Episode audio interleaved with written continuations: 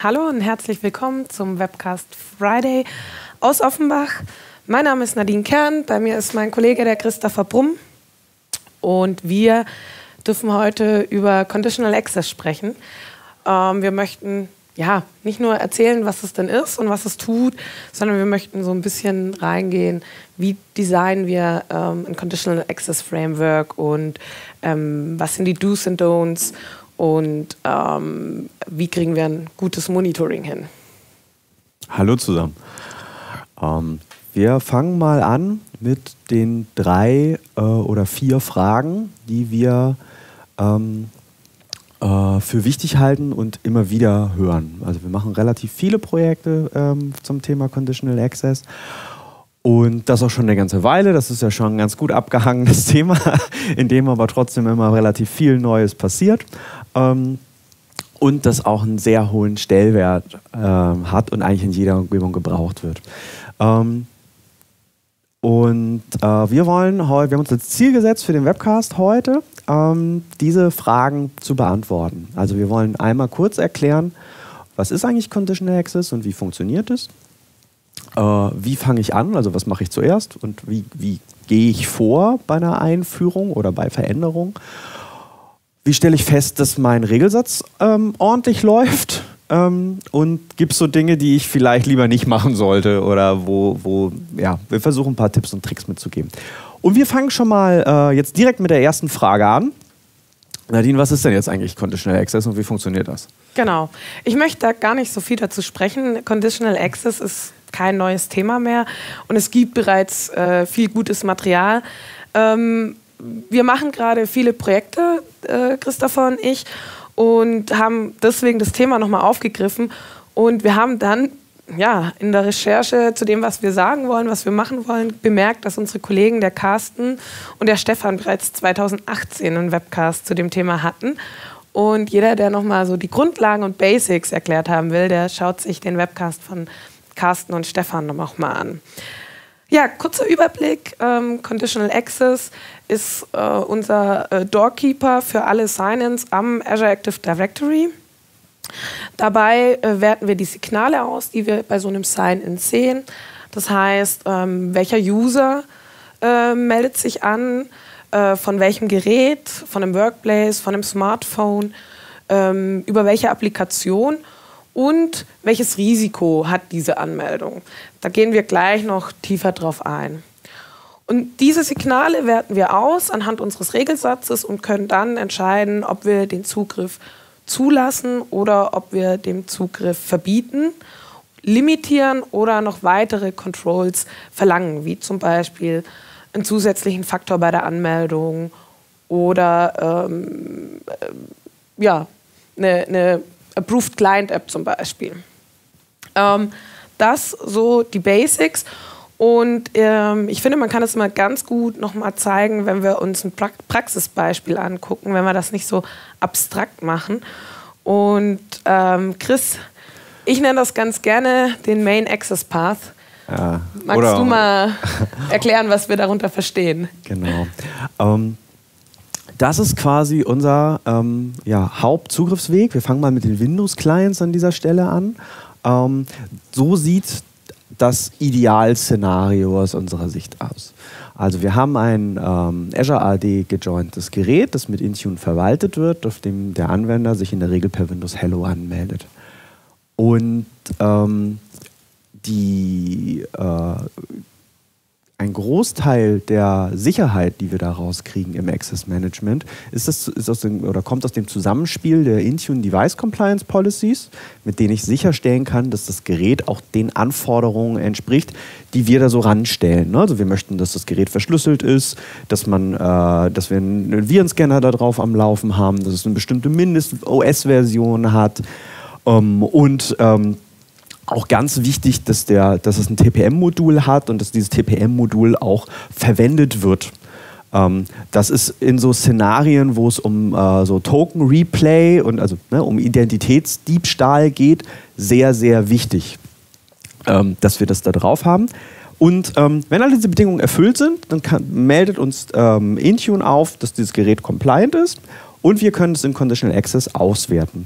Und ähm, äh, die perfekte Konfiguration im Conditional Access sieht für diesen Main Access Pass vor, dass wir von allen Usern beim Zugriff auf alle Cloud-Apps sprechen und dass wir immer ein Compliant Device haben wollen und dass wir auch für jeden Zugriff ein, eine Mehrfaktor-Authentisierung wollen. Das ist nicht jetzt so, dass der Anwender permanent irgendwelche Push-Nachrichten bestätigen muss oder sowas, sondern dadurch, dass wir Windows Hello verwenden, haben wir schon eine starke Authentisierung und wir können so eine, ein stark authentisiertes Gerät und eine stark authentisierte User-Anmeldung ähm, dann erzwingen und damit den Zugriff auf Office 365, aber auch alle anderen angebundenen Cloud-Apps oder unsere On-Prem-Umgebung äh, sicherstellen. Und ähm, äh, die äh, nächste Stufe, die dann daraus geht, ist, ähm, dass wir eine Integration mit unserem äh, Defender for Endpoint haben. Genau, während du jetzt gesagt hast, dass das Gerät nach unseren Wünschen konfiguriert und ausgestattet ist mit gewissen Security-Features, Versionen, gibt es noch ähm, eine Erweiterung und dann sind wir im risikobasierten, in der risikobasierten Zugriffsentscheidung. Und ähm, das kann wie folgt aussehen. Wir haben also den Defender for Endpoint auf unseren Clients, welcher die Events, die auf dem Client passiert, auswertet und bei bösartigen Events auf dem Gerät ein Alert generiert. Wenn, der, wenn das Gerät ein Alert hat, dann kann diese Information an Intune weitergegeben werden. Und in den in Intune definierten Compliance Policies können wir sagen, wenn ein Alert auftritt mit einem gewissen Schweregrad, dann ist das Gerät nicht mehr compliant. Diese Info geben wir weiter ans Azure AD und äh, aus dem Azure AD wird die Info von Conditional Access ausgelesen und ausgewertet. Das heißt, im Falle eines Incidents ist das Gerät nicht mehr compliant und wir verhindern den Zugriff auf unsere Azure AD-Ressourcen. Der User könnte natürlich weiterhin mit dem Gerät im Internet surfen. Ähm, andere Zugriffe funktionieren noch, YouTube, Wikipedia etc. Da hat der Defender for Endpoint noch weitere Möglichkeiten, zum Beispiel das Gerät isolieren ähm, das muss aber dann ausgeführt werden. Wie kommen wir jetzt wieder an den Punkt, wo der User auf alles zugreifen kann? Im Grunde genommen ähm, muss äh, der Alert auf dem Gerät behoben werden. Das kann passieren durch den Defender for Endpoint, der hat eine Automatisierung, Automatic Investigation and Response, oder aber auch, wenn es für diesen Alert-Type keine Automatisierung gibt, durch einen Security Operator der sich den Alert anschaut, behebt. Wenn ähm, dieser Alert behoben ist, wird automatisch ähm, im Intune das Gerät wieder compliant. Da müssen wir nichts machen. Der Alert ist aufgehoben. In Intune wird das Gerät wieder auf compliant gesetzt. Das wird gesynkt an Azure AD und Conditional Access lässt das Compliant Device wieder gewähren. Das ist die Magic im risikobasierten Ansatz von Conditional Access.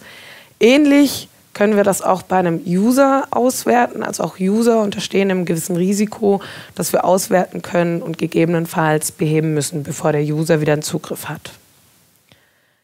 Es gibt aber nicht nur diesen Main Access Path mit den Windows-Geräten, risikobasierten Ansatz. Es gibt natürlich noch weitere Zugriffsmöglichkeiten. Ähm, auch ich habe nicht nur ein äh, Device in der Company.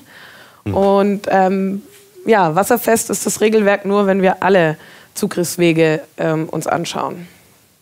Genau. Also wir können das, was wir eben gesehen haben, ähm, hat sich jetzt, war jetzt das Windows 10 äh, Szenario. Äh, wir können das aber auch übertragen auf äh, Mac-Devices und gemanagte iOS und Android-Devices.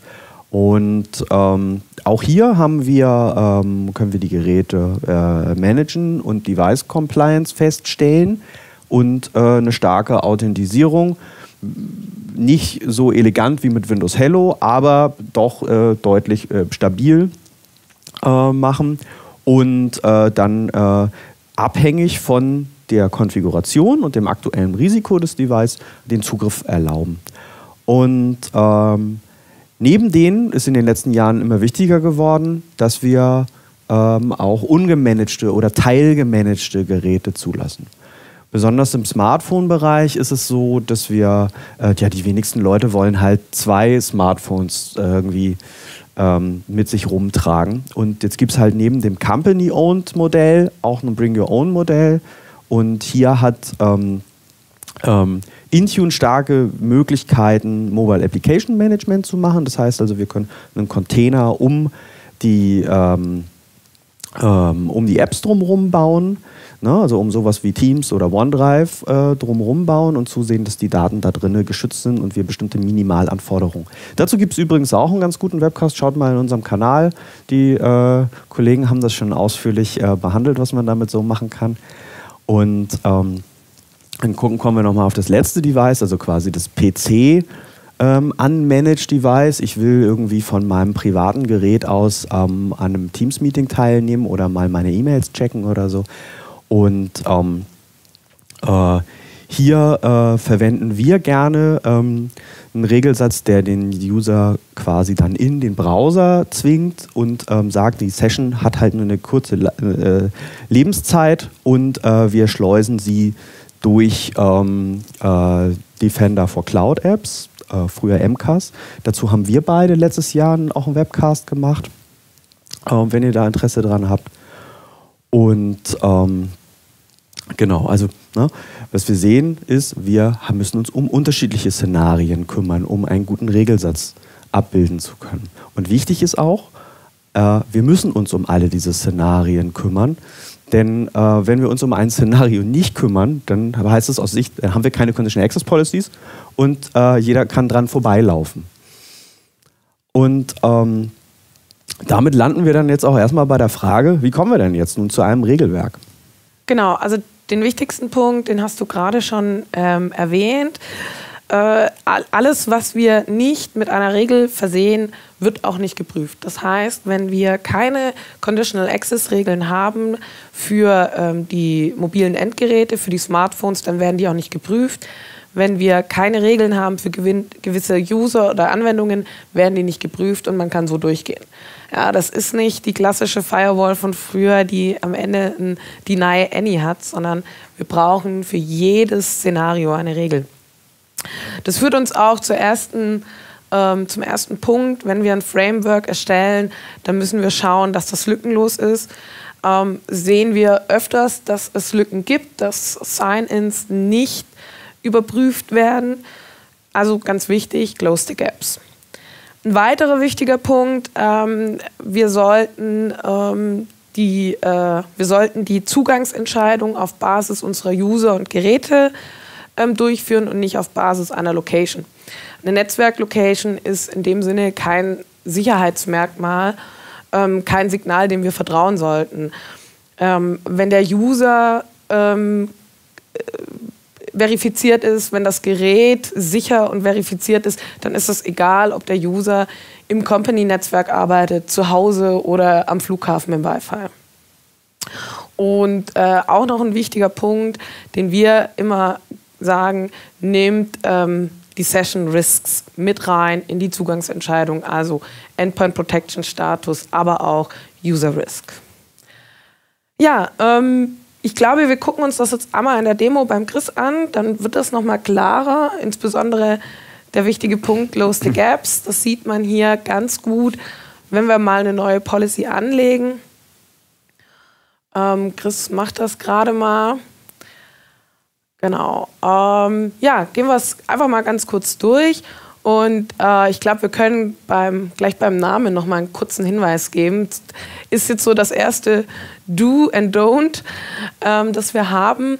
Äh, Naming Convention. Äh, auch schon relativ häufig gesehen, dass die Regeln keiner Naming Convention folgen. Das heißt, es ist nicht auf den ersten Blick ersichtlich, was die Regel zu bedeuten hat. Oder es gibt eine Naming Convention, die aber nicht leserlich ist, weil man ähm, alles zusammenschreibt mit Abkürzungen, die nachher keiner mehr kennt. Ähm, wir haben hier ein freies Textfeld. Wir müssen hier äh, nicht darauf achten, dass die Namen Unix sind oder alles zusammengeschrieben.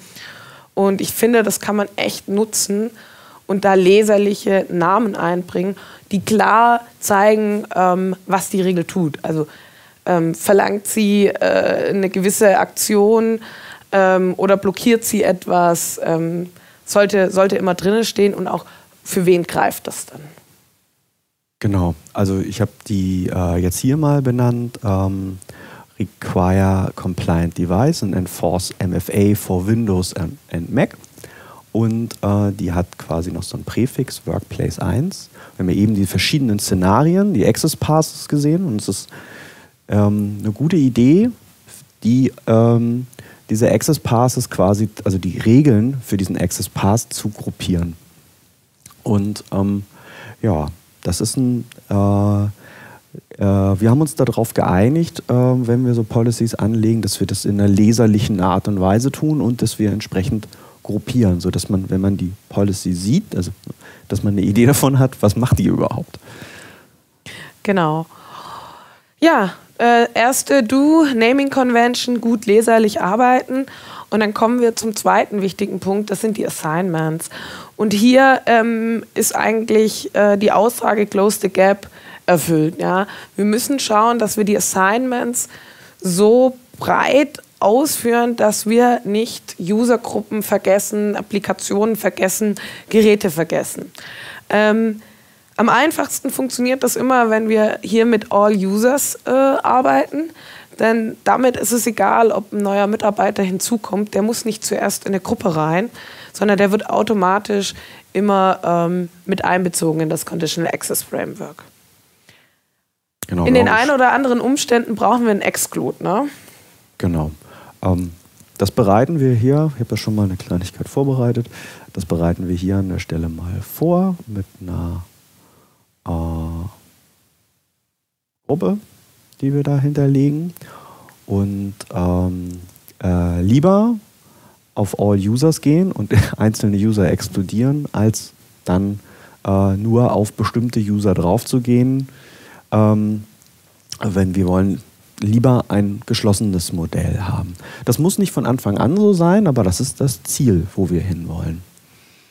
Ein Exclude, der mir einfällt, den wir eigentlich überall haben, ist der Break Glass Account, ähm, der im Notfall äh, Zugriff haben sollte, auch ohne Enforcement, ne?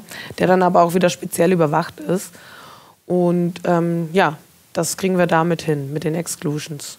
Genau, also wir können hier neben, den, äh, neben der Gruppe können wir halt auch noch auf Directory Roles gehen, dass wir sagen, bestimmte Administratoren wollen wir jetzt nicht. Mhm. Ne? Also, äh, verwenden auch gerne eigene äh, äh, Silos für äh, Administratoren zum Beispiel oder für Gäste, ähm, so dass es auch sinnvoll sein kann, die an dieser Stelle äh, zu exkludieren. Weiteres Assignment sind die Cloud Apps or Actions. Auch hier ähm, wieder denkt an Close the Gaps. Äh, es kann Sinn machen oder es macht absolut Sinn, hier auf Cloud Apps zu scopen und falls etwas nicht funktioniert, mit Exclusions zu arbeiten. Ähm, wenn man hier anfängt, ähm, ein Conditional Access Framework für einzelne Applikationen ma zu machen, dann sind die Gaps vorprogrammiert. Ja. Ich werde ähm, hier vermutlich nie alle Applikationen finden. Das heißt, eine grundlegende Regel für alle Applikationen ähm, macht sehr viel Sinn. Genau, das sind auch nicht alle auswählbar. Also es gibt diverse äh, Microsoft-Apps, die nicht explizit auswählbar sind. Und ähm, gerade im Bereich ähm, äh, OAuth-Apps kann ein User dafür sorgen, dass eine neue App im äh, Tenant entsteht. Das heißt, ähm, ihr wollt hier nicht explizit vorgehen, sondern ganz klar einen geschlossenen Ansatz fahren. Genau. Der nächste Punkt, das sind die Conditions. Auch in den Conditions lassen sich Lücken einreißen, aber es macht Sinn, diese zu nutzen. Zum Beispiel die Device-Plattforms. Ähm, da ist es eigentlich mal ganz, ganz gut äh, erklärbar. Ähm, wir gehen her und nutzen äh, die Möglichkeit, ähm, auf Device-Plattforms zu unterscheiden. Warum? Wir haben verschiedene Plattformen, mit denen der User arbeitet. Zum Beispiel den klassischen Workplace unter Windows und Mac, aber auch die mobilen Endgeräte, Android und iOS-Geräte. Und da wir für diese Gerätetypen unterschiedliche Aktionen verlangen können, unterschiedliche Bedingungen abfragen können, macht es Sinn, diese zu trennen. Und deswegen können wir hier für unseren Main Access Path einmal ähm, die Geräte ähm, auswählen. Ich oder wir gehen da gerne hin und sagen, okay, wir inkludieren erstmal alle Geräte, damit wir nichts vergessen und nehmen dann die Android und iOS, also die Smartphones im Exclude wieder auf, ähm, sodass wir die einzeln behandeln können. Genau, das ist ein, äh, diese Konfigurationsvariante ist ein geschlossener Ansatz. Das heißt, äh, äh, man muss wissen, diese Device-Plattform wird ermittelt von Conditional Access durch den äh, User Agent. User Agent ist etwas, das der Client mitsendet. Das heißt, ähm, ich als derjenige, der zugreife, entscheide, welchen User Agent ich schicke. Und ich kann sagen, ich bin ein Windows-Device, ich kann sagen, ich bin ein Android-Device, ich kann sagen, ich bin was ganz anderes. Das heißt, wir wollen ähm, an dieser Stelle ähm, sicherstellen, dass wir für alle diese Geräte einen ähm, oder für alle User Agent einen wirksamen Regelsatz am Start haben. Ne? Deswegen gehen wir hier so vor, dass wir sagen, wir inkludieren erstmal alles und nehmen uns nur die äh, Plattform raus. Ich habe auch schon Modelle gesehen, wo man dann mit einer Block Policy arbeitet und sagt, halt alles, was ich nicht explizit erlaubt habe in Regeln, nehme ich wieder raus. Ich finde diesen Ansatz äh, ein bisschen eleganter. Ähm, Conditional Access ist sehr flexibel. ja, ein weiterer äh, oder ein ähnliches Beispiel sind eigentlich die Client-Apps. Ähm, ich kann hier äh, ähm, unterscheiden, von mit welcher, mit welcher Applikation der User zugreift. Also ist es eine Applikation, die Modern Authentication unterstützt oder nicht. Wir denken jetzt mal, äh, oder Legacy Authentication Clients das sind äh, Clients, die, die alte Protokolle wie, wie IMAP zum Beispiel nutzen, wo ähm, auch gerne genutzt wird für Passwort-Spray-Attacks, Brute Force-Attacken. Ne? Ja. Die wollen wir am besten ganz abschalten. Und ähm, auch hier macht es Sinn, im Regelwerk zu unterscheiden, ob der User vom Browser kommt oder ob er mit einem Rich-Client wie zum Beispiel dem Outlook-Client oder dem Teams-Client arbeitet. Ne? Genau, warum machen wir das? Ähm, also erstmal zum Thema Legacy Authentication, klare Empfehlung von uns, baut separate Policies, um Legacy Authentication zu blockieren. Der zweite Punkt, ähm, wir haben vorhin gezeigt, dass wir die Möglichkeit haben wollen, äh, Privatgeräte in Browser-Session reinzubringen. Das heißt, wir haben für Browser-Sessions wollen wir einen anderen Regelsatz haben als für, für, für Rich-Apps. Und ähm, das können wir an dieser Stelle sehr gut machen, indem wir sagen, okay, wir definieren unsere Policy jetzt für die Mobile- und Desktop-Apps äh, und ähm, äh, sagen, okay, um, für diesen Weg ne, mit einer Teams-App, mit einer OneDrive-App haben wir einen sehr klaren Regelsatz, den wir dahin gehen. Für Browser haben wir einen etwas anderen Plan. Und im Zweifelsfall ähm, versuche ich das nicht alles irgendwie in einer Regel abzubilden, die dann kein Mensch mehr versteht, sondern ähm, gehe halt hin und versuche das ein bisschen zu vereinfachen, diesen ganzen Ansatz. So, wie geht's weiter mit unseren Filtern, denke ich. Ne? Also wir mhm. könnten an dieser Stelle noch filtern. Ähm, wir könnten hier zum Beispiel sagen, äh, eine bestimmte eine bestimmt auf Attribute dieses, ähm, dieses Devices draufzugehen. Zum Beispiel ist es ein Compliant Device oder ist es ein gemanagtes Device. Ähm, damit könnten wir jetzt auch wieder bestimmte Szenarien exkludieren, zum Beispiel das Compliant Device. Aber wir sind eher dafür zu sagen, wenn wir die Auswahl haben, ob wir mit so einem Filter zu arbeiten und was rausnehmen aus der Policy oder, und jetzt kommen wir zum nächsten Punkt, hier mit, dem, mit einer Grant Control arbeiten können, die sagt, wir möchten, dass dieses Gerät, also es ist eine Bedingung für den Zugriff, dass es compliant ist. Dann nehmen wir lieber das Grant Control. Genau. Und bei den Grants ist es auch so, dass hier tatsächlich dann ausgewählt wird, was der User und das Gerät erfüllen müssen. Ähm, für unseren Main Access Path wäre das Require Multi-Factor Authentication und Require Device to be marked as compliant. Damit ähm, können wir den User überprüfen, wir können das Gerät überprüfen. Wir haben neben diesen ähm, Actions, die wir dann abverlangen, auch die Möglichkeit, die Session einzuschränken und weitere ähm, äh, Limitierungen zu verlangen. Aber für unseren Main Access Path sehen wir das eigentlich nicht vor. Solange das Gerät ähm, sicher ist und der User sich verifizieren kann, ähm, darf der ohne weitere Limitierung arbeiten. Ähm, ja, und so schnell ist eigentlich äh, die Policy angelegt und der Main Access Path ähm, auch äh, abgebildet. Und ich glaube, wir können mal noch kurz auf den Lifecycle eingehen, wenn wir genau. zurück auf die Slides gucken. Die Denn das hört ja an der Stelle nicht auf. Das geht ja jetzt immer weiter. Ähm, Conditional Access ändert sich. Das werden wir, ähm, also wenn man überlegt, wie 2018 die Regeln noch aussahen und wie sie heute aussehen, merkt man das. Und deswegen brauchen wir ein Lifecycle. Genau. Das heißt also, wir ähm, machen uns initial mal einen Plan. Wie soll das denn aussehen? Wie soll unser Regelsatz denn aussehen? Und wir kommen, werden immer wieder an den Punkt kommen, dass wir feststellen, es haben sich Anforderungen verändert, wir haben neue Features, die wollen wir evaluieren. Und ähm, wir haben eben schon gesehen, äh, man kann so eine Policy, wenn man die konfiguriert, in drei verschiedenen Modi fahren. Ich kann halt sagen, die ist halt eingeschaltet, sie ist ausgeschaltet oder sie ist in einem Report-Only-Modus. Und der Report-Only-Modus erlaubt uns quasi, ähm, diese Policy mitlaufen zu lassen und ähm, dann zu erkennen, wie hätte sie denn gewirkt? Und ähm, das ist super wertvoll und äh, ist auch für uns eine der absoluten Must-Haves. Wir wir arbeiten sehr, sehr exzessiv mit, äh, mit Logging, mit Report-Only-Mode und mit äh, Ringen, in denen wir testen und diese gesamten, den gesamten Policy-Lifecycle äh, dann versuchen ohne größere Katastrophen ähm, am, am Leben zu halten. Doch bevor ich, äh, immer dann, wenn ich etwas ändere, ähm, sollte ich mir ein paar Dinge nochmal vergegenwärtigen. Genau. Ähm, Policies sind, ähm, alle Conditional Access Policies werden bei einem Sign-In überprüft. Zunächst mal wird überprüft, ob ähm, ich in den Assignments drin bin, ob die Signale, die ich sende beim Sign-In, ähm, zu der Policy matchen. Und wenn ja, dann wird die Policy angewendet. Und zwar jede, die matcht.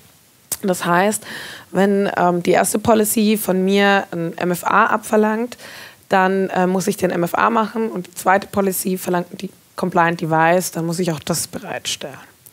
Am Ende gewinnt aber immer ein Block. Das heißt, die strengste, ja, das strengste Action gewinnt. Und das ist der Block.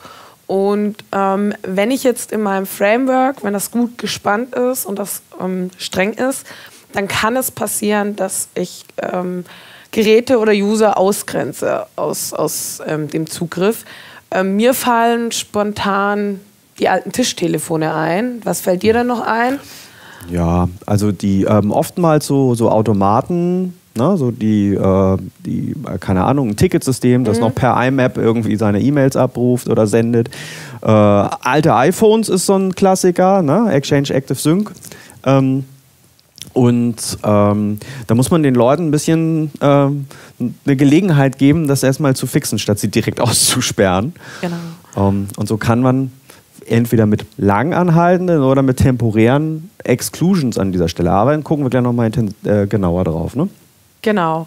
Ja, ähm, da der Block immer gewinnt, kriegen wir den Unblock nur mit Exclusions drauf und die gucken wir uns auch gleich nochmal an. Das ist ganz wichtig. So.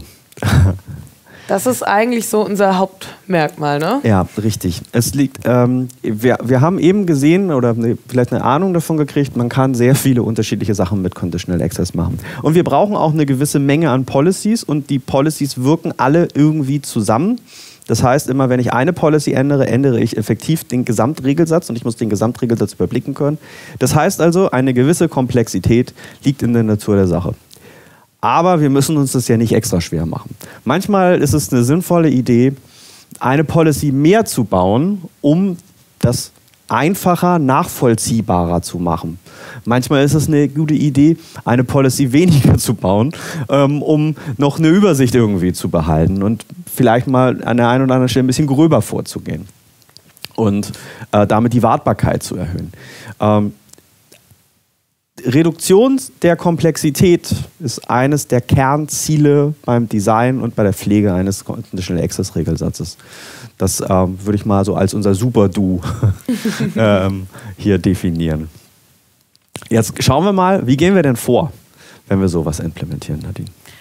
Genau, also als allererstes, ähm, wenn wir äh, neue Projekte beginnen, wenn wir zum Kunde kommen, dann ähm, verlangen wir immer, dass wir Slogging aktivieren. Das bedeutet, wir ähm, ähm, senden alle Sign-in-Logs, Audit-Logs des Azure ADs in den Log Analytic Workspace, um dann im Laufe des Projektes diese Logs nutzen zu können, auswerten zu können, ähm, zu schauen, wie wasserdicht ist unser Framework. Zweiter wichtiger Punkt, den haben wir jetzt hier tatsächlich auf den Slides vergessen, aber es fällt mir gerade ein, das sind die Lizenzen. Ja. Ähm, für Conditional Access brauchen Sie eigentlich nur eine Azure AD P1 Lizenz, dann können Sie das schon nutzen. Aber für, ähm, die, äh, für diesen risikobasierten Ansatz, von dem wir jetzt auch gesprochen haben, brauchen Sie tatsächlich mehr Lizenzen. Und hier ähm, ist es eigentlich für, den, für das User Risk Azure AD ähm, P2 ähm, und für das Device, für die Device äh, Risk Entscheidung äh, eine Defender for Endpoint Lizenz. Am besten fahren wir immer noch wenn wir, die E5, wenn wir das E5 Security Add-on haben, weil dann können wir wirklich Conditional Access in sämtlichen Ausbaustufen mit Reverse Proxy und Session Control nutzen. Ja, ähm, wenn die zwei Bedingungen gegeben sind, können wir loslegen und ähm, wir beginnen eigentlich ganz gerne mit ja, so einem First Aid, erstmal so die, die großen Angriffsvektoren, Schwachpunkte schließen. Und das ist zum Beispiel Legacy Auth. Ähm, wenn wir relativ modern aufgestellt sind, also moderne Geräte haben, ähm, moderne Anwendungen verwenden, dann ist das auch gar kein Problem. Da stolpern wir meistens noch, wie, wie du schon sagst, ne, das Ticketsystem muss umgestellt werden. Ähm, die Tischtelefone funktionieren vielleicht noch nicht mit Modern Auth, aber man findet das schon. Das heißt, unser erster Step ist eigentlich Legacy Authentification abschalten. Ähm, da brauchen wir dann meistens schon ähm, Helpdesk, die dann äh, den Usern erklären, wie sie jetzt ihr iPhone neu einrichten oder so. Ähm, das heißt, da, da ist dann schon der erste User-Impact auch zu sehen im Projekt. Ne? Genau. Mit passendem Logging gucken wir uns gleich nochmal äh, detaillierter an, was ich damit meine, können wir sowas natürlich vorwegnehmen und schauen, dass wir, ähm, dass wir vorher wissen, wer betroffen sein wird und das entweder vorher fixen oder zumindest einen Teil vorher fixen oder eine Ankündigung machen und so weiter und vorbereitet sind darauf.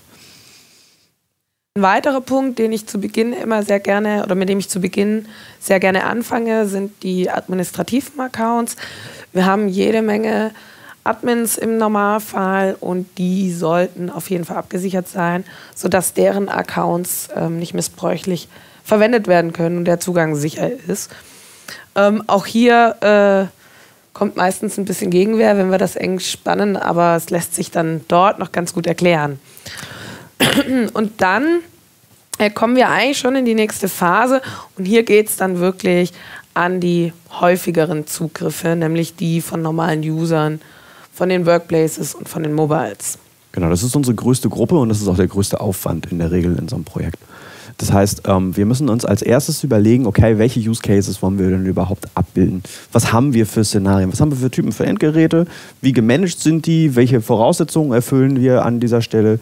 Was wollen wir erlauben? Was wollen wir nicht erlauben? Und so kommt man ähm, zu einem ersten Regelsatz, ähm, den man dann implementiert und verprobt. Das heißt also, wir können auf eine kleine Gruppe erstmal gehen. Wir können uns die passenden Geräte holen, also mal ein Windows-Gerät, gemanagt, ungemanagt, ein Mac, ein iOS-Gerät und mal alle Szenarien einmal durchspielen und mal gucken, ob das alles soweit läuft. Und dann ähm, holen wir uns eine, ja, eine Pilotgruppe mit friendly Usern äh, und lassen die mal intensiv testen, bauen uns einen, ja, irgendwie einen Feedback-Kanal. Ähm, viele Firmen machen das so, dass sie mal mit der IT anfangen. Ähm, das äh, kann man aber auch mit, mit einem Standort oder einer Abteilung oder sowas. Und dann kommen wir irgendwann an den Punkt, dass wir unsere Pilotgruppe am Laufen haben, vielleicht noch ein paar Kleinigkeiten gefunden haben und uns dann auf einen Rollout genau. ähm, einstellen können. Da kommt man auch, also zu diesem Punkt kommen wir in der Regel relativ schnell in einem Projekt. Ja, das, das geht relativ schnell. Das liegt aber auch daran, dass wir tatsächlich ein fertiges Framework haben, über das wir äh, ja, tagelang diskutiert haben, aber mit dem vorgefertigten Framework kommen wir da relativ schnell hin. Und dann können wir in den Rollout gehen. Äh, wir führen den Rollout gerne in Wellen durch. Wir spannen vor die eigentliche Rollout-Welle eine Conditional Access-Regel im Report-Mode. Ähm, die kann davor laufen mit einem Vorlauf von ein bis zwei Wochen. Und mit dem passenden Reporting haben wir dann auch die Möglichkeit, gegebenenfalls, wenn noch Blocks kommen, die wir nicht erwartet haben, diese zu verhindern. Und so lässt sich dann äh, der Rollout durchführen, bis wir tatsächlich auf All Users und All Cloud Apps gehen können. Und nach dem Rollout, ja, kommt eben äh, der klassische Betrieb der Conditional Access Regeln, Monitoren der Exclusion, Monitoren von Änderungen, neue Funktionen einführen, neue Sicherheitsmerkmale. Das ist dann alles äh, im, im Betrieb. Genau, da kommt auch ständig was. Also dieses Jahr sind alleine, ich glaube, zwei, drei neue Funktionen in Conditional Access aufgetaucht. Wir rechnen auch noch mit weiteren neuen Features. Das heißt also, es ist sinnvoll, da mal äh, einen Blick drauf zu haben und zu schauen, okay, kann ich bestimmte Dinge, ja, ne, die gibt ja in der Regel auch Gründe, warum diese Features dazugekommen sind. Um, ja, als kleine Zusammenfassung, ähm, wie kommen wir zu einem bestehenden Regelwerk? Die Daten in den Log Analytic Workspace schicken und dort auch auswerten. Dafür können wir äh, die Conditional, Access Insight äh, Workbooks nutzen, die zeigen wir auch gleich in der Demo und eben diesen Report-Only-Mode. Ähm, der ist wirklich praktisch, gerade für, äh, für die Vorbereitung des Rollouts. Ähm, schauen wir uns mal an, wie das Reporting aussieht, wenn wir die Daten in den Log Analytic Workspace schicken. Chris, Du hast dazu auch noch mal genau. Ähm, sobald wir ähm, die Daten ähm, oder die Logs ähm, über den, über die Diagnostic Settings an unseren Log Analytics Workspaces gesendet haben, steht uns diese dieser Bereich der Workbooks zur Verfügung. Meine Empfehlung ist hier, alles rein in den Log Analytics Workspace. Also Sign-in-Logs, Audit-Logs, alles, was ihr da findet. In der Regel sind das keine riesigen Datenmengen und das, äh, wir kriegen da sehr, sehr viel raus. Also es lohnt sich sehr, das zu tun. Und wir haben auch eine deutlich längere Aufbewahrung. Ne? Also die Sign-in-Logs sind in der Regel nur 90 Tage da. Und der eine oder andere hat auch vielleicht eine, eine Auflage oder den Wunsch, diese Logs länger zu behalten. Wenn wir die Logs da drin haben, dann können wir diese Workbooks verwenden. Wir sehen hier schon, es gibt so gemanagte Workbooks ähm, und es gibt Custom Workbooks. Gucken wir gleich auch mal drauf, warum Custom Workbooks, welche Custom Workbooks. Hier gibt es viele, ich habe ein paar, paar sind von mir, ein paar sind von anderen. Ähm, da gibt es irgendwie eine kleine Community, die zu bauen. Und bezogen auf Conditional Access haben wir hier, mein Favorit ist, ähm, die sind alle nützlich, also guckt euch die an, aber mein Favorit ist ganz klar hier das Conditional Access Insights und Reporting Workbook. Und ähm, was macht das?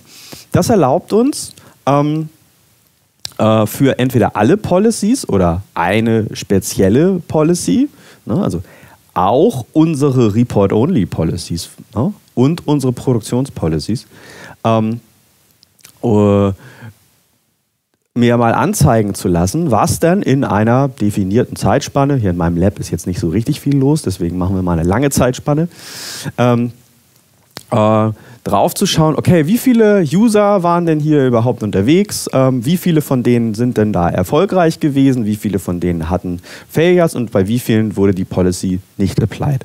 So, ähm, das ist äh, die, nicht, die, nicht unbedingt die Summe äh, aller, sondern das kann ja auch sein, dass die mehrfach kommen. Ne? Deswegen können wir uns das auch mal auf einer Sign-In-Ebene anschauen. Das heißt also, wir sehen halt, ähm, von deinen 1400 Sign-ins in den letzten 14 Tagen sind halt 533 relevant gewesen für diese Policy. Das heißt, das Assignment hat äh, stattgefunden und die Grant Controls waren erfolgreich.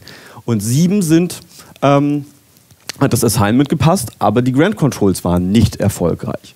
Und ähm, der Rest wurde halt not applied, weil das Assignment nicht gepasst hat. Und was wir hier sehen können, ist halt, ähm, die, ein Großteil der Zugriffe waren von un unmanaged Devices und von alle Zugriffe waren von Windows Devices. Das heißt, wir kriegen hier eine, Einsicht darauf, wer läuft denn überhaupt in meine Conditional Access Policies und woran kann es denn liegen, also wenn ich mir zum Beispiel mal nur die Failures angucke, ähm, dann woran kann es denn liegen? Also liegt es vielleicht zum Beispiel daran, dass, ich, dass jetzt jemand mit einem unmanaged Device irgendwie kam? Weil es gibt immer mal wieder Geräte, die sind nicht in dem Zustand, in dem sie sein sollten. Ne, also wo irgendwie die Device Compliance nicht da ist oder wo der Hybrid Join nicht richtig geklappt hat oder wo es irgendwie ein Privatgerät ist, das wir überhaupt nicht managen.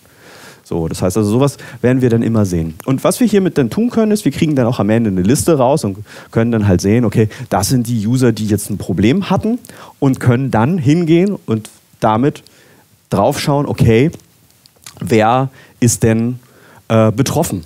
Also, und was können wir denn tun? Woran hat es denn gelegen? Und was können wir tun, um dem User zu helfen? Und idealerweise bevor die Policy scharf geht und bevor der User merkt, dass er ein Problem hat. Genau. Da bin ich damals, als, als, die, als ich mich mit den ähm, Workbooks beschäftigt habe, auch über etwas drüber gefallen, drüber gestolpert. Es gibt zwei verschiedene Arten von Silence. Die interaktiven Interactive Silence und die Non-Interactive Silence. Und wir sehen in den Workbooks von Microsoft, nur die Interactive Silence, ne? Das stimmt, ja. genau. Also äh, nochmal kurz, äh, was meint Nadine damit? Äh, wir haben, wenn wir uns mal den Sign-In-Bereich in so einem Tenant angucken, dann sehen wir halt die Sachen, die interaktiv sind. Das heißt also, da habe ich als Anwender was dran getan ähm, und habe mich, keine Ahnung, mit einem Browser irgendwo angemeldet ähm, oder, mit meinem, oder ich habe mich an meinem Teams-Client angemeldet. Und es gibt diese, ähm, die Logs, wo, ähm, keine Ahnung, mein OneDrive-Client schon lange einen Token hat, so einen Refresh-Token und damit sich jetzt einen neuen Access-Token holen will. Genau. Und diese Zugriffe von, wo eine App schon einen Token hat und sich damit dann einen neuen Zugriff ähm, verschaffen will, also einen Access-Token holen will, die werden auch durch Conditional Access kontrolliert. Und wir können sie sehen in den User Sign, in den Non-Interactive User Sign-ins. Ähm, und ähm, was man jetzt tun kann, ist, dass man sagt, okay, äh, diese Workbooks, äh, ja, wir haben raus, wir haben gemerkt, okay, hier sind nur die Interactive-Sachen drin, aber wenn man hier in so ein Workbook reinguckt, das läuft auf einem äh, Log Analytics Workspace. Das heißt also, wir haben eine Abfragesprache, wir haben Custo-Queries, die darunter liegen und die können wir anpassen. Also ich kann jetzt hier hingehen und sagen, äh, zeig mir doch mal genau die Query, die da drunter liegt. Und ich sehe sie, ich kann, die an, ich kann diese anpassen. Und ähm, damit ähm, bin ich in der Lage, meine eigenen Workbooks zu bauen. Und ich habe jetzt hier zum Beispiel mal eine, die mir ähm, eine kombinierte Sicht auf meine äh, interaktiven und non-interaktiven äh, Logs gibt. Und wenn ich da drauf schaue, dann äh, sehe ich auch, dass ich äh, deutlich äh, mehr Sign-ins dann, dann habe. Und ähm, na, ne, also wir sehen an dieser Stelle deutlich mehr. Ähm, und äh, es macht absolut Sinn, sich damit zu beschäftigen, was wir, was wir an Daten haben, wie wir sie auswerten können, wie wir sie nutzen können, wie wir diese Workbooks bauen können. Ähm, und es gibt auch genug Leute, die da schon sich ein bisschen was vorgedacht haben und so. Sucht mal ein bisschen, da finden sich gute Sachen. Ja, also wichtig ist tatsächlich immer, wenn ich mir so ein Workbook anschaue und ich verstehen will, was ich da für eine Visualisierung habe, dass ich wirklich mal in die Query reinschaue und schaue, was abgefragt wird. Und dann fällt das auf. Ja. Ähm, bei manchen Workbooks habe ich auch schon gedacht, das kann nicht sein, das sind zu wenig Sign-ins oder mhm. da muss doch mehr sein. Und das, da hilft tatsächlich nur, in die Query reinzuschauen. genau, wenn wir mit den Workbooks dann rausfinden, dass gewisse Sachen geblockt werden, die wir nicht blocken wollen und wir Exclusions brauchen, dann ähm, müssen wir diese Exclusions bilden und da ähm, haben wir auch noch ein paar Hinweise mitgebracht, wie ähm, mit Exclusions umgegangen wird. Ähm, gehen wir einmal nochmal zurück in das Slide Deck und schauen uns an, wie wir mit Exclusions umgehen. Ähm, auch hier haben wir so einen kleinen Leitspruch, den hast du mitgebracht, Chris. Ähm, so wenig wie möglich Exclusions machen und auch noch ähm, überwachen, wer denn Exclusions macht. Das ist ganz wichtig. Ähm, wir haben vorher gesehen, dass der Chris äh, die Exclusions äh, in den Conditional Access Policies mit einer Gruppe gemacht hat. Er hat eine Gruppe hinzugefügt. Das hat den Vorteil, dass ähm, die Conditional Access Regeln nicht permanent angepasst werden müssen, weil ich einzelne User hinzufüge oder hinausnehme, sondern da wird einmal eine Gruppe eingebunden und ähm, dort, die wird dann bearbeitet. Jetzt ist es aber so, dass wir im Azure AD ähm, äh, viele Rollen haben, die äh, Gruppenmitgliedschaften bearbeiten können. Das heißt, es ist für sehr viele Kollegen möglich, Exclusions im Conditional Access Regelwerk äh, zu bilden. Ähm, damit das nicht passiert, gibt Azure AD uns die Möglichkeit, mit der Privileged Role Group eine ja, besonders geschützte Gruppe zu nutzen für die Conditional Access Exclusions. Denn ähm, wenn wir keine normale AD-Gruppe nehmen, sondern solch eine Gruppe, dann kann die nicht mehr jeder bearbeiten. Nur noch ein Global Administrator, der PIM-Administrator oder der Owner der Gruppe. Und das macht tatsächlich Sinn, dann ähm, dem Owner äh, die Gruppenmitgliedschaften hinzufügen bzw. entfernen zu lassen. Was wir auch kennen, äh, wenn wir Exclusions äh, bilden, nicht nur bei Conditional Access, da wird einmal der Workaround gebaut, ja, die Exclusion steht und dann wird die vergessen. Und nach ein paar Jahren hat man dann vielleicht mal einen, einen Penetration-Tester im Haus oder irgendwas funktioniert nicht und man findet diese Exclusion wieder und fragt sich, was das eigentlich soll. Und auch hier hat Azure AD eine Möglichkeit, ähm, das, äh, zu, das zu verhindern. Es nennt sich Access Reviews. Gibt es auch schon jede Menge gute Anleitungen, wie das funktioniert und was man damit machen kann. Im Grunde genommen können wir mit Access Reviews ähm, die Gruppen überwachen. Da kann man ja, jährlich, halbjährlich, monatlich äh, gewissen Leuten, zum Beispiel dem Owner der Gruppe, äh, die Aufgabe geben, schau mal, wer ist gerade Mitglied, muss der da noch drin sein, brauchen wir die Exclusion noch. Und damit kommen wir auch hier mit den Gruppen in einen vernünftigen Lifecycle. Genau. genau. Ein Thema haben wir noch offen. Äh, wir sind nämlich auch kurz vor dem Ende und das, ist, äh, das sind die Gäste.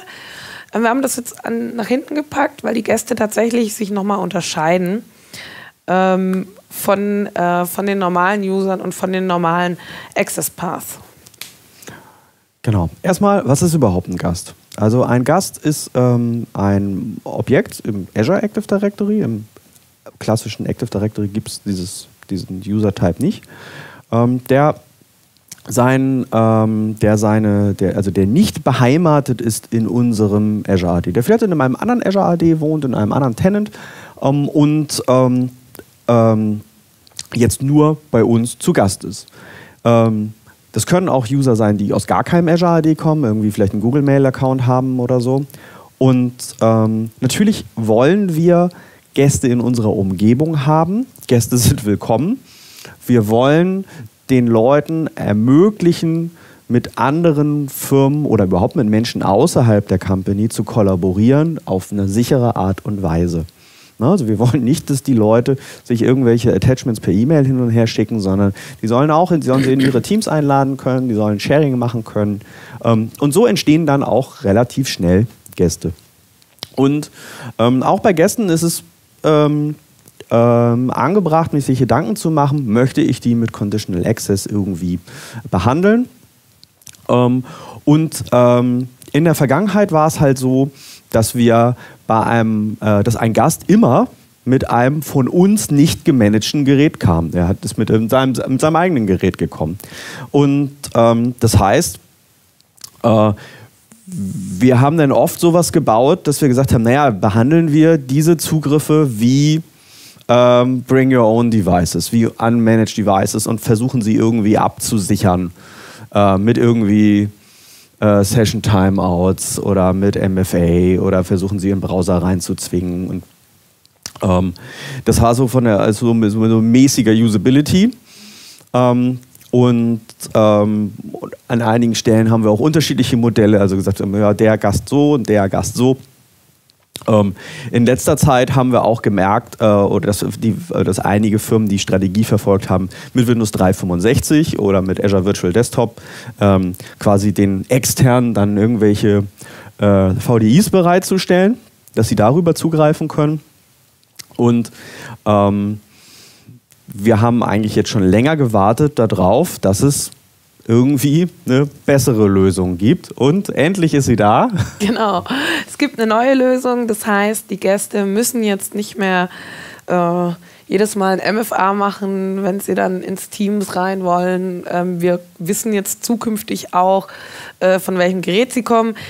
Äh, das Ganze nennt sich ähm, Cross-Tenant Access. Das ist eigentlich so die neue, ähm, ja, die neue, ähm, die neue Version.